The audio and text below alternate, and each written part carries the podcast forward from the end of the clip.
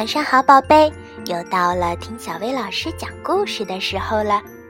宝贝儿，你知道贝贝熊一家都有谁吗？有熊爸爸、熊妈妈、小熊哥哥、小熊妹妹，还有还有谁？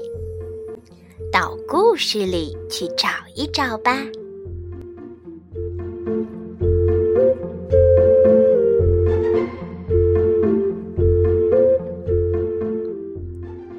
一条金色的土路上，有座美丽的大树屋。大树屋里住着相亲相爱的贝贝熊一家。现在，贝贝熊一家又增添了新成员，一个叫做蜂蜜宝宝的小婴儿。多么有趣，多么激动人心呀！可是，不是每个人都那么高兴。哼，真讨厌！小熊妹妹坐在角落里看着他们。小熊妹妹觉得一天到晚宝宝都在哭、要人喂、打嗝、吐奶，还有等你换尿布。如果不是这些，那么就是要人抱、要人逗、大惊小怪，还有要捏起来会咕咕叫的玩具。要么就是等你给他买东西，买东西，买很多他需要的东西。至少小熊妹妹觉得是这样。小熊哥哥很清楚，小宝宝需要更多的关照。小熊妹妹刚出生时也是这样。可是对小熊妹妹来说，她还不习惯家里忽然冒出个新的小宝宝。他一点儿也不喜欢这样。让小熊妹妹不开心的是，熊爸爸每天下班的第一件事就是抱起小宝宝，冲着他挤挤眼睛说：“今天过得怎么样，我的小面团儿？”小面团儿这个名字倒很适合他。小熊妹妹心想：“真是一坨让人难以下咽的小胖面团子。”更让小熊妹妹不开心的是，明阿姨和路易叔叔来家里玩的时候，他们都只一个劲儿的逗小宝宝。这下可好了，小熊妹妹，路易叔叔说：“我猜你再也不是这儿的大明星了，哈哈哈！”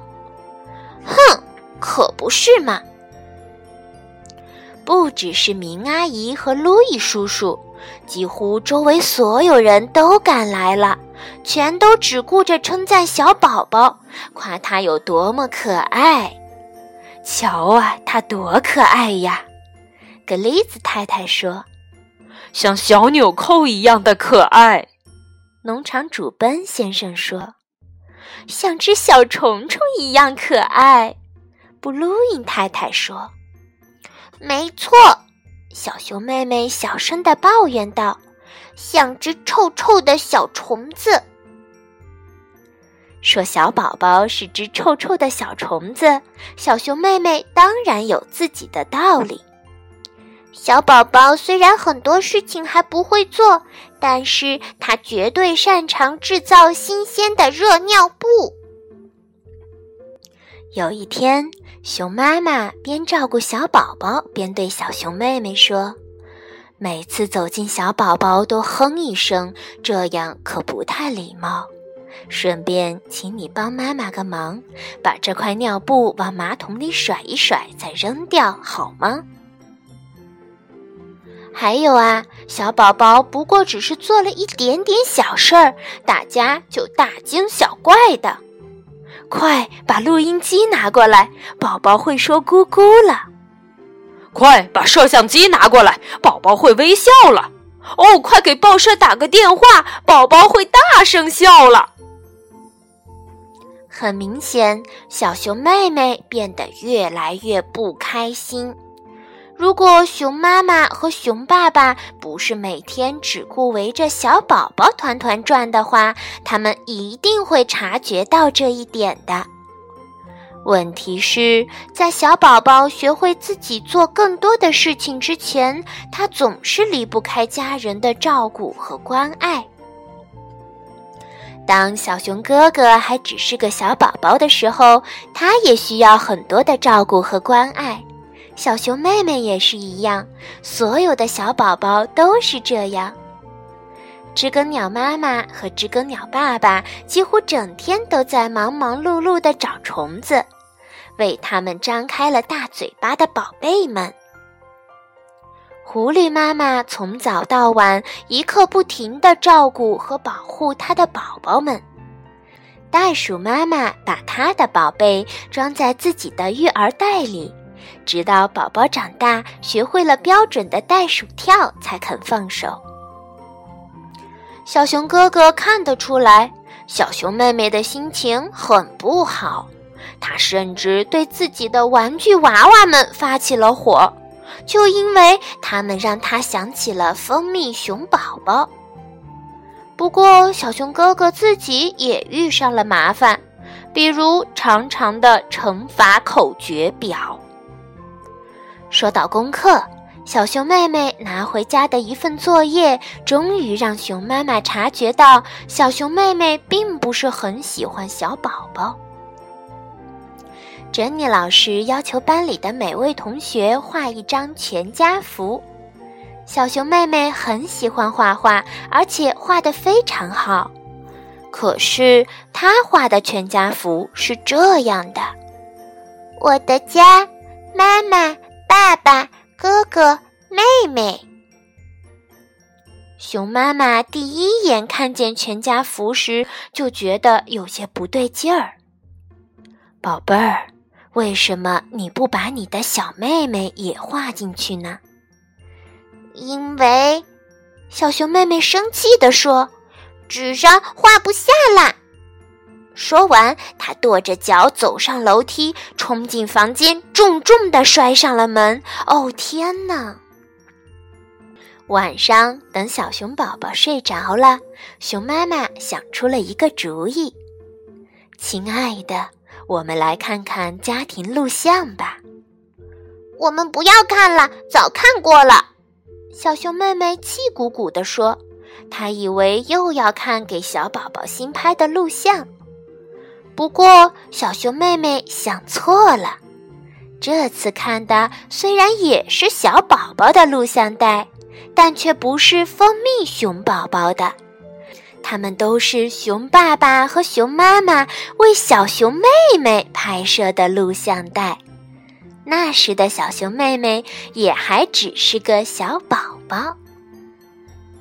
小熊妹妹看了看熊爸爸拿着玩具逗她的录像。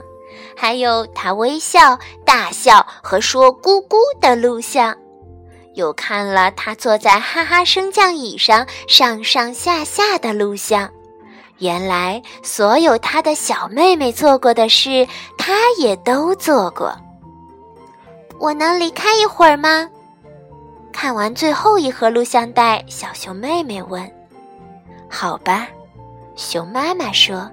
他看着小熊妹妹急匆匆地跑上了楼，走进了自己的房间。你在想什么？熊妈妈问熊爸爸。我在想，我们最好上去看看他要做什么。熊爸爸回答。熊妈妈、熊爸爸和小熊哥哥悄悄爬上楼梯，他们想看看小熊妹妹到底要做什么。哈！小熊妹妹正在画一张新的全家福呢，她是这样画的：我的家，妈妈、爸爸、哥哥、妹妹和蜂蜜熊宝宝。熊妈妈、熊爸爸和小熊哥哥都长长的舒了一口气。上床睡觉的时间到了，宝贝儿。熊妈妈说。我们也该说晚安了，妈妈。我们可以先去看一眼小宝宝再睡吗？当然可以。贝贝熊一家蹑手蹑脚地走进了婴儿房，透过摇篮，小熊妹妹悄悄地注视着熟睡中的小妹妹。你们知道吗？她小声地说：“她确实挺可爱的。”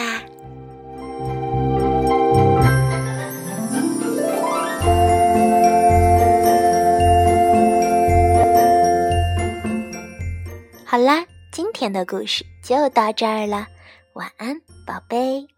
每个家。